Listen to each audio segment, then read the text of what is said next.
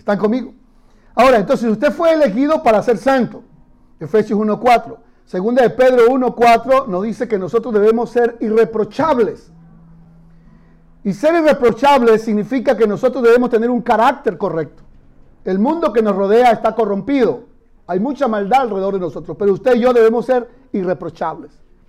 Es verdad que luchamos con nuestras propias debilidades, pero usted necesita y yo entender que el Señor desea que usted sea una persona que se conduzca en vida recta delante de Él. Ahora, vamos a mirar eh, lo siguiente. También fuimos elegidos en amor. ¿Cómo es que fuimos elegidos en amor? Primera de Juan 4.8 dice que Dios es amor. Digamos juntos, Dios es amor. La base del corazón de Dios es amor. Cristo se entregó por nosotros, por amor. Vean lo que dice Efesios 5.2, por favor. Efesios 5.2. Ahí lo tienen en sus Biblias. Efesios 5.2 dice, andad en amor. ¿Cómo debemos andar los creyentes? Y ustedes me responden, ¿cómo debemos andar los creyentes? En amor. En amor. Enamorados. No podemos andar en pleitos, en contiendas, en chismes. No, debemos andar en amor. ¿Y cómo debemos andar en amor? ¿Cuál es el ejemplo que debemos seguir? Respondan ustedes Efesios 5.2. ¿Cuál es el ejemplo? Como, como también Cristo nos amó. ¿Y qué hizo Cristo para mostrar el amor hacia nosotros? Leanlo ustedes en Efesios 5.2. Se entregó a sí mismo por nosotros, ofrenda y sacrificio a Dios en olor fragante. Entonces, debemos andar en amor debemos andar como Cristo anduvo en amor y el modelo de Cristo del amor es un amor que se entrega por nosotros. Amén. Nosotros los esposos hemos sido llamados a amar como Cristo amó. Efesios 5 dice que yo debo amar a mi esposa como Cristo me amó a mí. No está fácil para los hombres. ¿Qué dicen los hombres? Uno ama, pero a veces las cosas se ponen complejas en el matrimonio y se pone un poco difícil y uno dice, ay, ya como que. No, te debe amar como Cristo amó. ¿Y cómo amó a Cristo, a su esposa, que es la iglesia? Se entregó a sí mismo por ella. Entonces el amor por mi esposa es un amor donde yo, usted tiene que entregarse por ella, amarla a ella. ¿Cómo? Como Cristo te amó a ti. Pero también el sacrificio de Cristo exigió una absoluta entrega de amor. Efesios 5:25. Ahí donde estamos en Efesios 5:25. Cristo para entregarse por nosotros, eso requirió una absoluta entrega de amor. Maridos, ¿están conmigo todos? Maridos, amar a vuestras mujeres. Cuando dice plural no se refiere a que tenga varias mujeres. Está hablando de maridos, o sea, de varios esposos y está hablando de esposas. Maridos, amar a vuestras mujeres, así como, leanlo conmigo en voz alta, como Cristo amó a la iglesia y se entregó a sí mismo por ella para santificarla. Cuando usted ama a su esposa, cuando usted ama a su esposo, usted también lo santifica, lo cuida, lo protege. Lo que amamos, cuidamos. Y lo que cuidamos, amamos. Amén. Cristo se entregó por nosotros en una absoluta entrega de amor.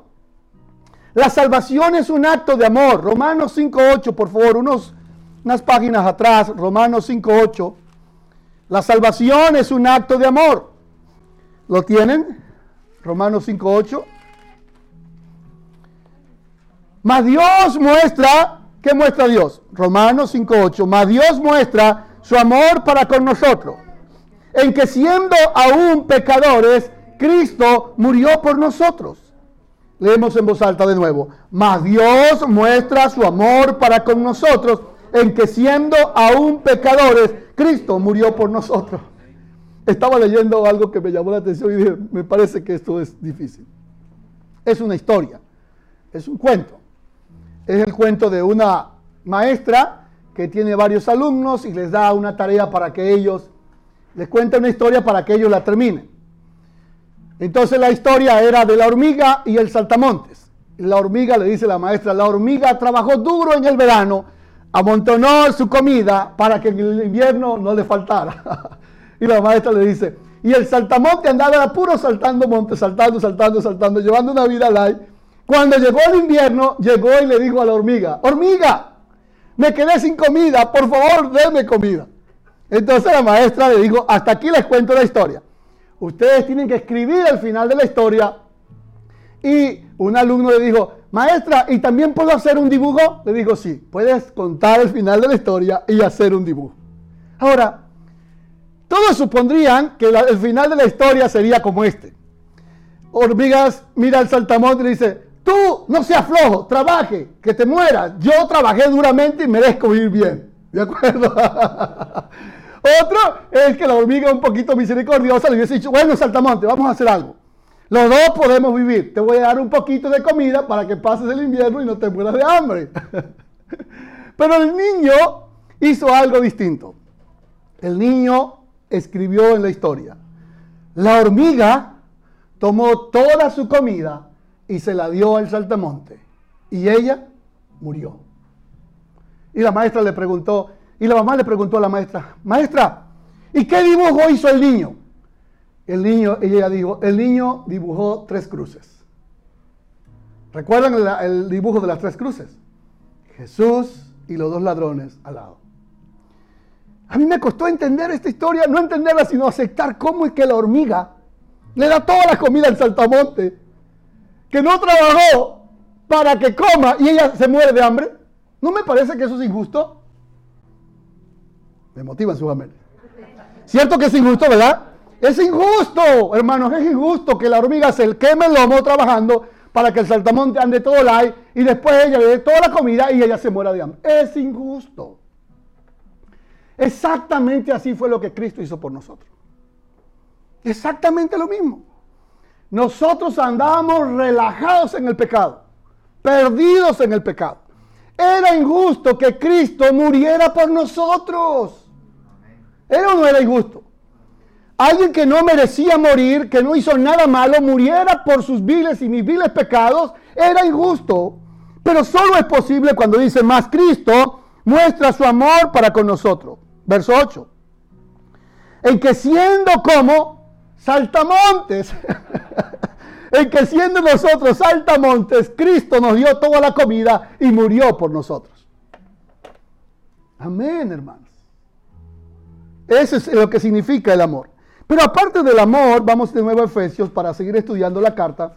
Aparte de, de que Cristo nos amó con ese amor tan extraordinario, hay algo interesante en la carta y es que fuimos predestinados. El amor nos predestinó para tres cosas. Y la predestinación, eh, hay posturas que se complican la vida. Yo se la voy a explicar de la manera más fácil como yo la entiendo y como la veo en la Biblia. La predestinación no es tanto para la salvación, para que tú seas predestinado, para que seas salvo, para que te pierdas.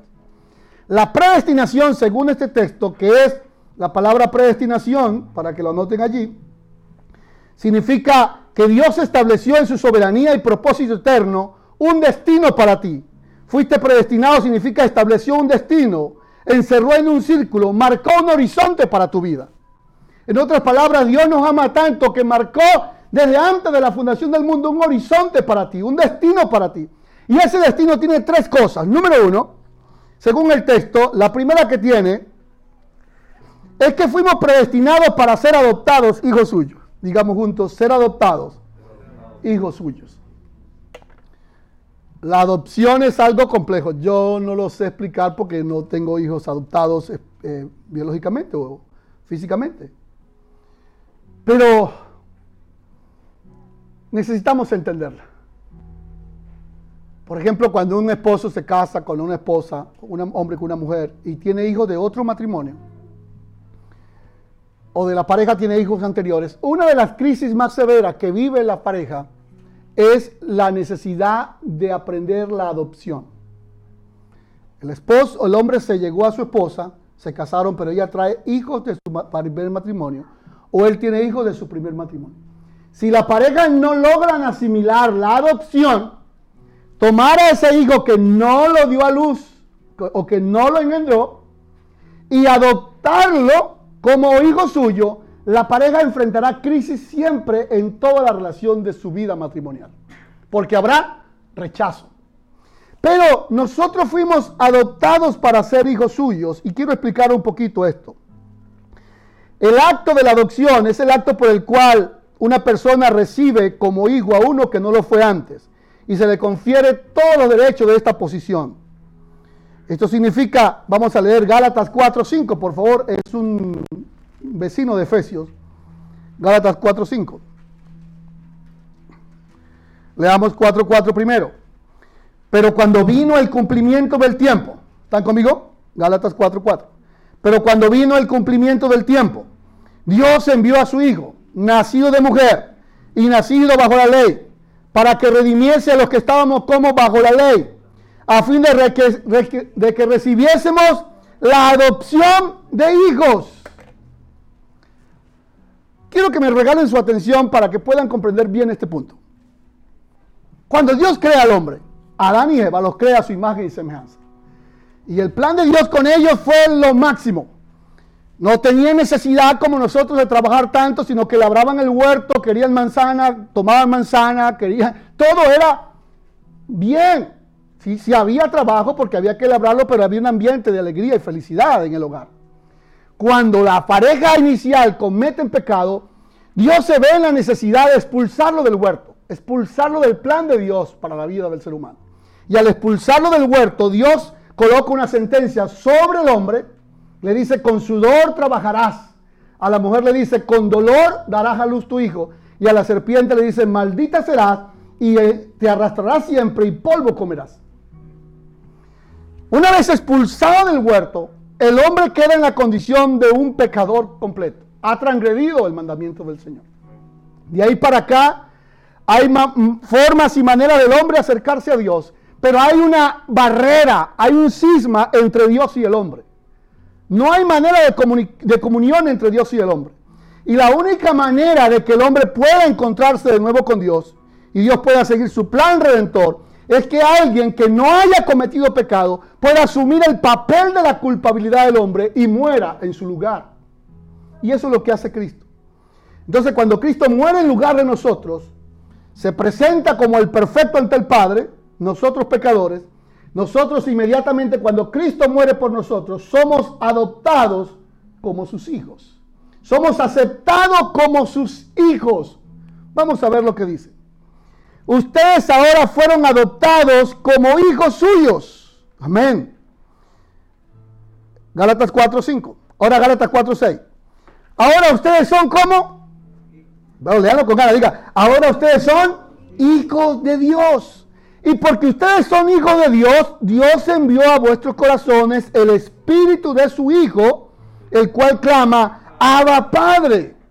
¿Y qué dice el 7? Todos conmigo. Así que ya no soy esclavo, sino hijo.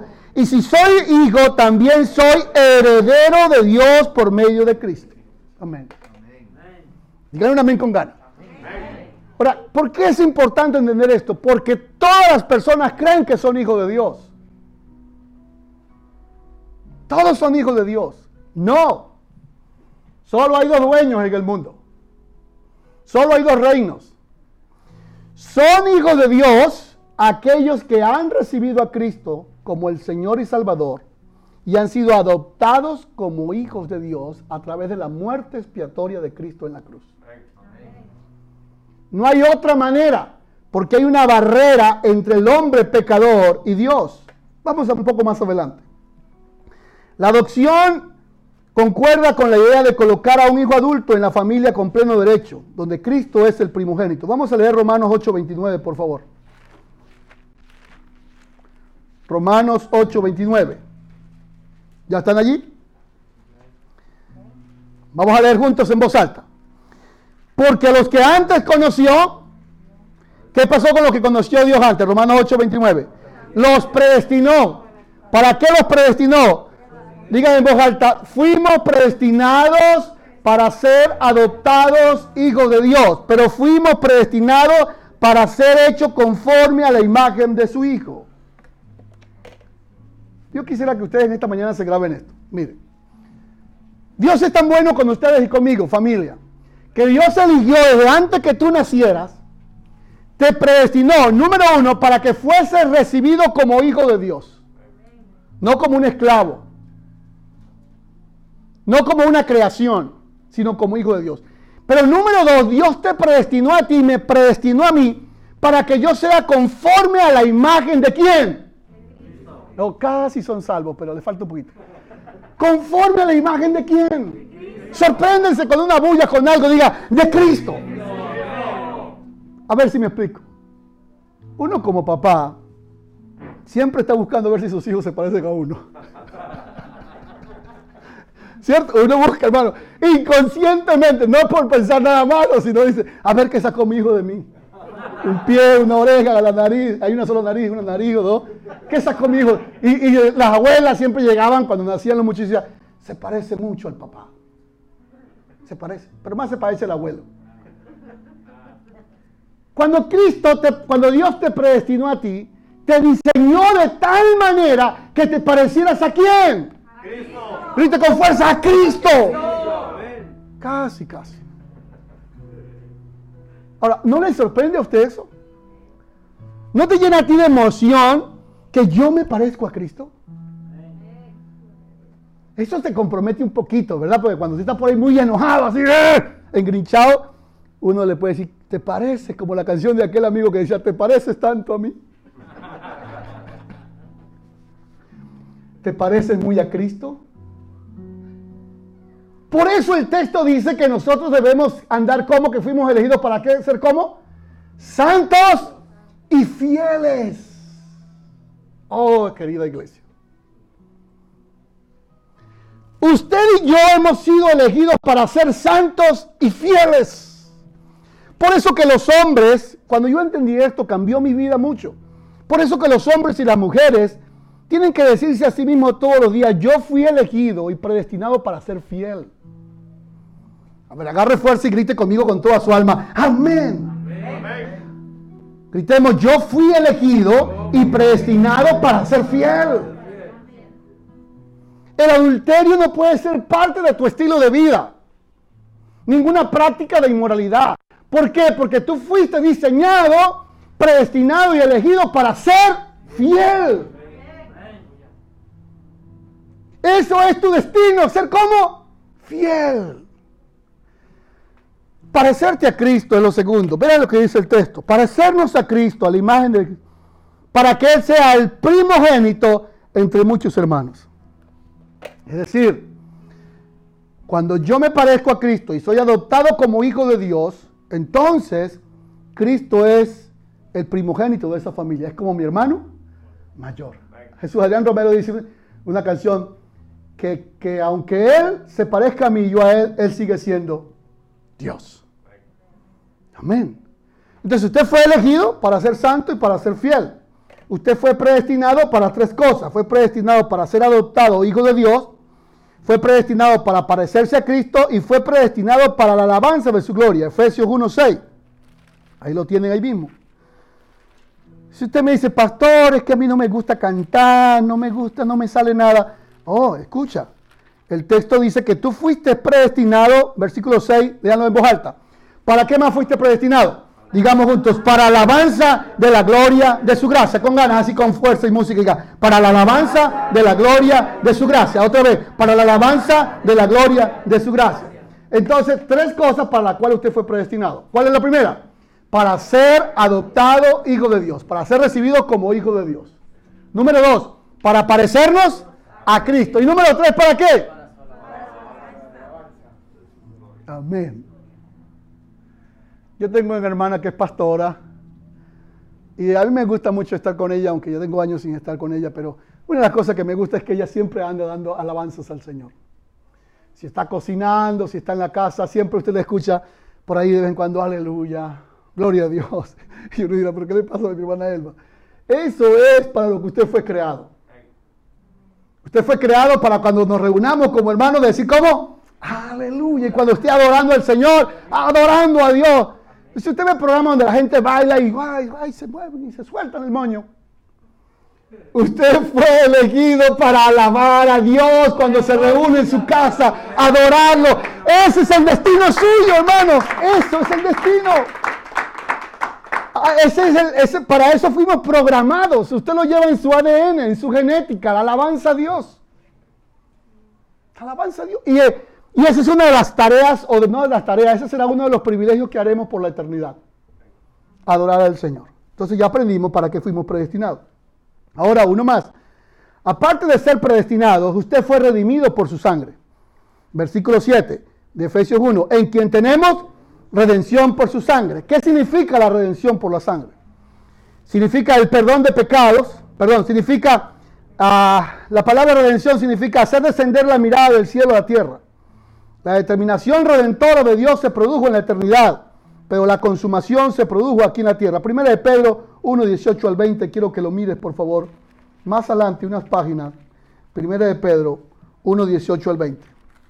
La redención es el precio que Cristo pagó por nosotros para hacernos libres. Quiero que vean esto en voz alta, hermanos.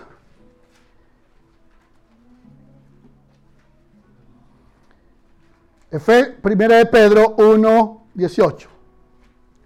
Dice así.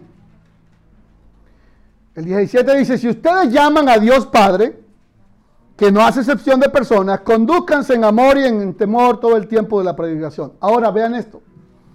Versículo 18. Sabiendo, vamos a leerlo en voz alta, sabiendo que fuimos rescatados de vuestra vana manera de vivir, la cual recibimos de quién? De nuestros padres, no con cosas corruptibles como oro o plata. ¿Cómo fuiste rescatado? Sino con la sangre preciosa de Cristo como de un cordero sin mancha y sin contaminación.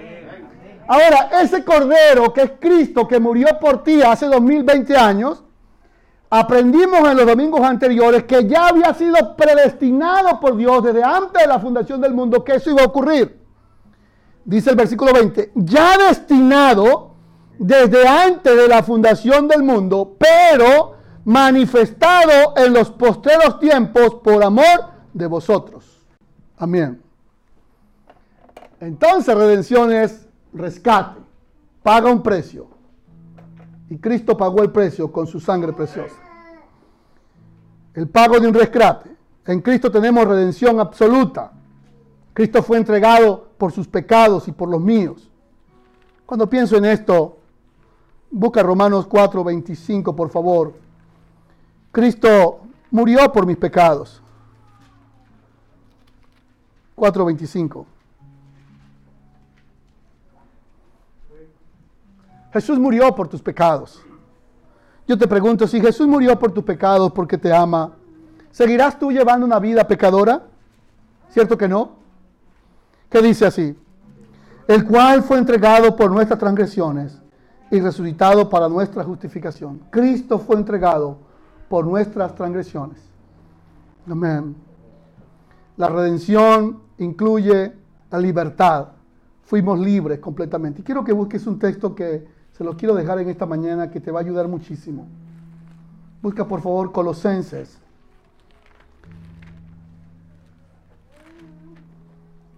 Colosenses.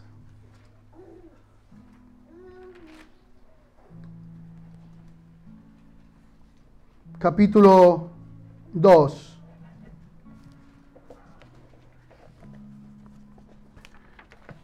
Un momento solamente. Quiero verificar bien la cita, Colosenses, capítulo 3, perdón.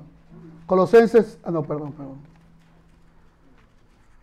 Lo logro ver ahora. Colosenses 1.13, perdón. Colosenses 1.13. Quiero que lo vean. Vamos a leerlo juntos. Vamos a leer juntos Colosenses 1. Vamos a leer desde el 9, por favor. Colosenses 1.9. Por lo cual también nosotros, desde el día que lo oímos, no cesamos de orar por vosotros y de pedir que sean llenos del conocimiento y de su voluntad de toda sabiduría e inteligencia espiritual, para que anden como es digno del Señor, agradándole en todo, llevando fruto en toda buena obra y creciendo en el conocimiento de Dios. Versículo 11, Colosenses 1.11. Fortalecidos con todo poder, conforme a la potencia de su gloria para con toda paciencia y longanimidad. La palabra longanimidad significa una persona que, puede sufrir las pruebas y soportarlas con paciencia. Con gozo, dando gracias al Padre que nos hizo aptos para participar de la herencia de los santos en luz. Lean el 13, por favor, en voz alta. El cual nos ha librado de la potestad de las tinieblas y trasladado al reino de su amado Hijo, en quien tenemos redención por su sangre, el perdón de pecados. Amén. Si hoy no se acuerda de más nada, acuérdese de esto. Dice, el, en quien tenemos redención por su sangre. Dice, el cual nos ha trasladado. Dice el texto, el que nos ha librado de la potestad de las tinieblas y trasladado al reino de su Hijo amado. Amén. Escuchen bien lo que le voy a explicar. Muchas personas luchan con batallas internas, vicios y cosas de las cuales no pueden ser libres. Pero yo quiero decirte en esta mañana que si tú entiendes esto que te estoy diciendo, la muerte de Cristo en la cruz fue suficiente para que tú vivas en libertad. Hay dos reinos en el mundo, el reino de Satanás y el reino de Dios. No hay más. Tú perteneces al reino de Dios o al reino de Satanás. No tienes otro intermedio. Pero la Biblia dice que cuando Cristo murió en la cruz, te trasladó del reino de las tinieblas y te entregó al reino de Cristo. Dice amén.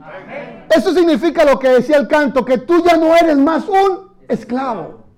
Si hay un vicio con el que tú estás luchando, un pecado con el que cuál está luchando en esta mañana, yo te animo a que digas dentro de sí, Cristo me liberó de las cadenas de ese pecado.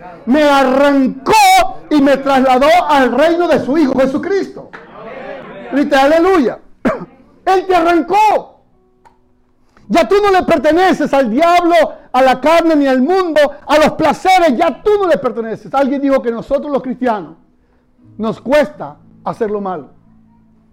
Porque cuando hacemos algo malo, nos descubrimos solos. Nos descubrimos solos. Porque usted pertenece ahora al reino de la luz. Jesucristo te rescató, dele palmas al Señor. Él me trasladó al reino de su Hijo. Amén. Él te arrancó de las tinieblas. Ya no somos más esclavos. No soy esclavo, dígalo conmigo, no soy esclavo del temor, no soy esclavo del pecado, de los vicios, del doble ánimo, no soy más esclavo de la enfermedad, de la tristeza, Dígalo en voz alta conmigo, diga, no soy más esclavo de la pobreza ni de la miseria, no soy esclavo de ningún tipo de pecado. Jesucristo me trasladó al reino de su Hijo y me dio libertad. Diga, soy libre mental, emocional, psicológicamente y espiritual para experimentar la alegría, la paz, el contentamiento, la felicidad y poder servir y amar con libertad. Soy libre en Cristo. Diga, somos libres en Cristo. Somos libres en Cristo. Ya no eres más un esclavo. Si estás luchando con algo, hoy, cuando te vayas de aquí, recuerda esto, ya tú no eres más un esclavo. Si recibiste a Cristo en tu corazón. Aparte de eso, las últimas dos cosas finales. O tres, para que la notes así corrida una detrás de otra. Te la voy a ir resumiendo. Cristo te elige para que seas santo y fiel. Cristo te predestina para que tú te parezcas a Cristo para que seas amado. Extiende tu mano arriba y diga, soy amado. A ver, dígalo con ella, soy amado. El Padre me ama. Así los demás no me amen, pero el Padre me ama, soy amado. Usted fue predestinado para ser amado y para amar. Para amar a las personas con un amor grande en su corazón. Pero también fui predestinado para parecerme a Cristo. Abra su brazo y diga, me parezco a Cristo. Ese es mi modelo, es el que yo sigo, Él es el que me inspira. Fuimos también redimidos. Cristo pagó un precio por ti, te arrancó de las garras del diablo y te trasladó al reino de la luz. Y por eso ya tú no eres más un esclavo del pecado, eres hijo de Dios. Pero aparte de eso, también Él te dio dos cosas que a mí me impactan. Abre sus brazos y diga, me impactan. ¿Cuáles son? Sabiduría e inteligencia. A ver, con ganas así, diga, Dios me dio aparte de todo eso sabiduría e inteligencia.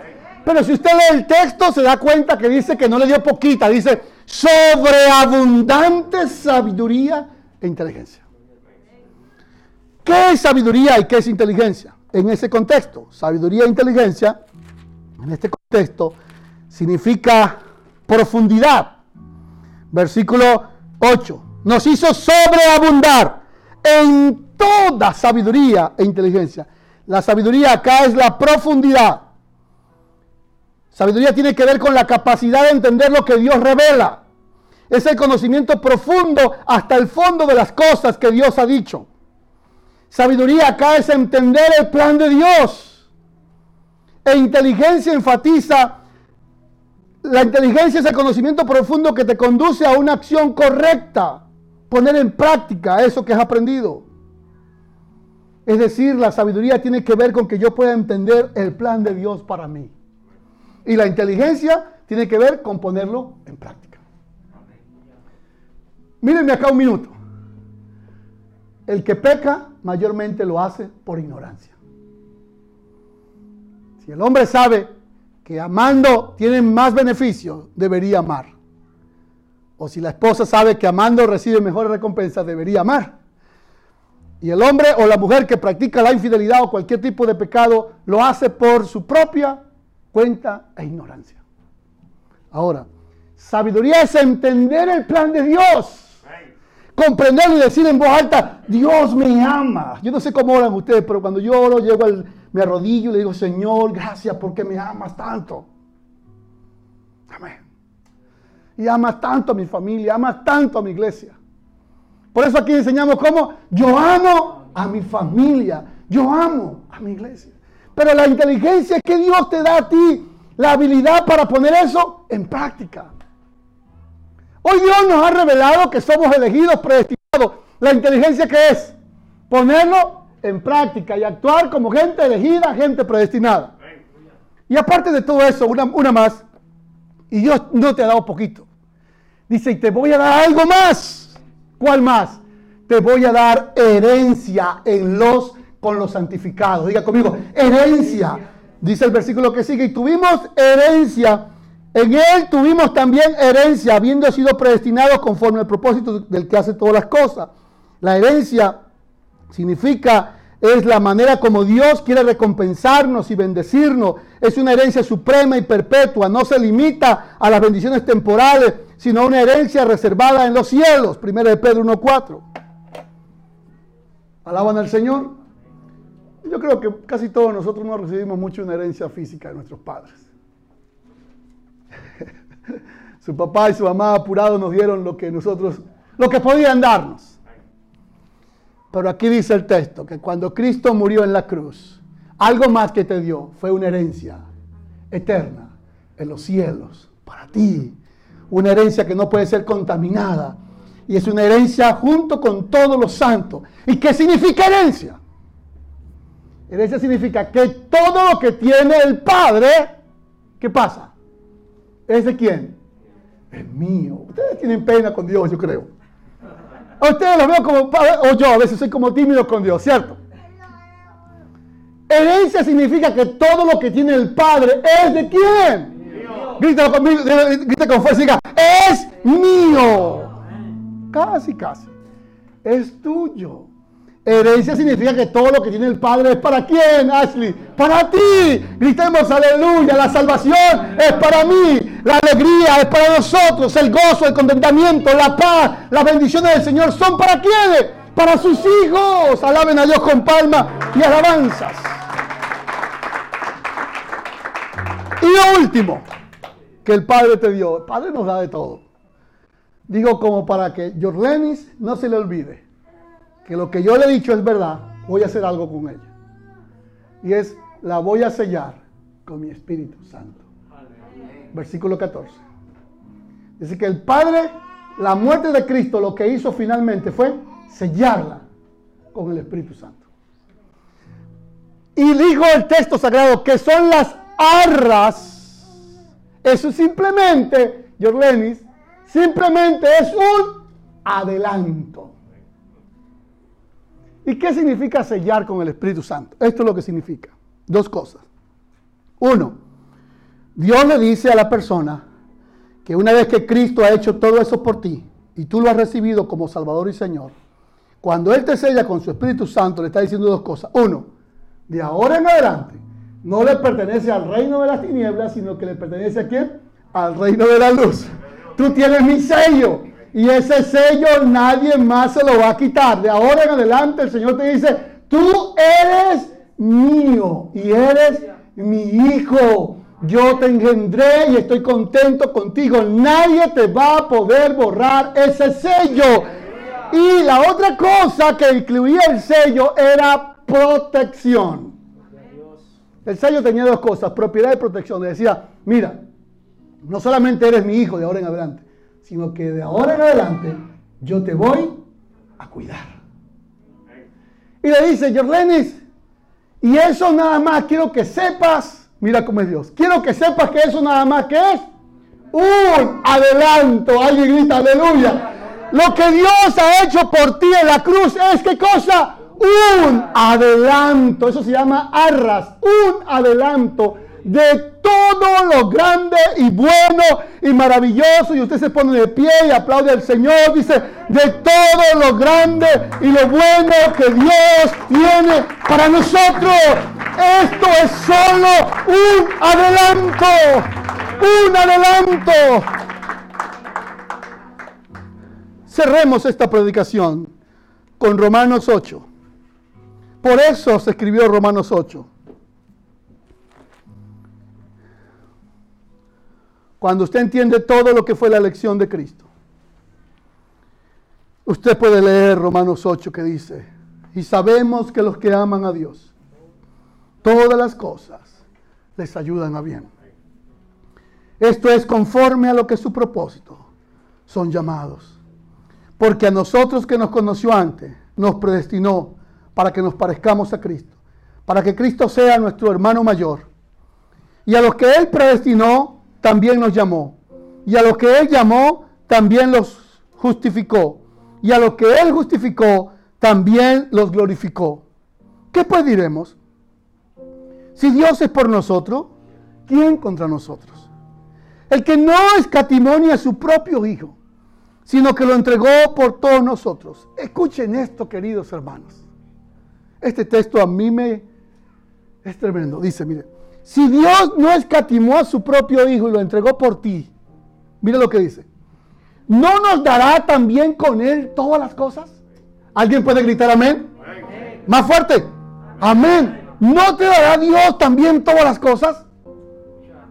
Yo diría amén con ganas. Amén. No podrá darnos Dios todas las cosas si nos dio a Cristo, que era lo que más amaba. ¿Quién es el que acusa a los escogidos de Dios? Dios es el que justifica. ¿Quién es el que condena? Cristo es el que murió. ¿Quién te separará del amor de Cristo? ¿Habrá algo? ¿Pandemia? ¿Habrá algo que te separe del amor de Cristo? Amén, hermanos. ¿Habrá algo? Diga conmigo, no, nada me separará del amor de Cristo. Vamos a decirlo juntos. Tribulación, angustia, persecución, hambre, desnudez, peligro o espada. Antes en todas estas cosas somos más que vencedores por medio de aquel que nos amó. Por lo cual estoy seguro que ni la muerte, ni la vida, ni ángeles, ni principados, ni potestades, ni lo presente, ni lo porvenir, ni lo alto, ni lo profundo, ni ninguna otra cosa creada nos podrá separar del amor de Dios que es en Cristo Jesús, Señor nuestro.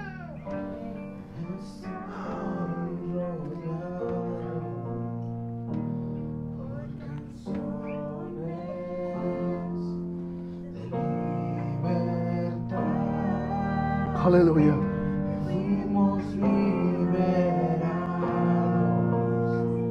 De ataduras.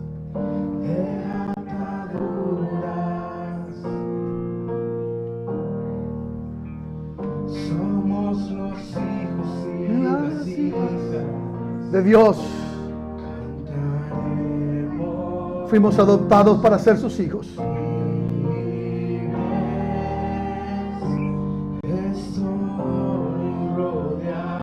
por los brazos del Padre.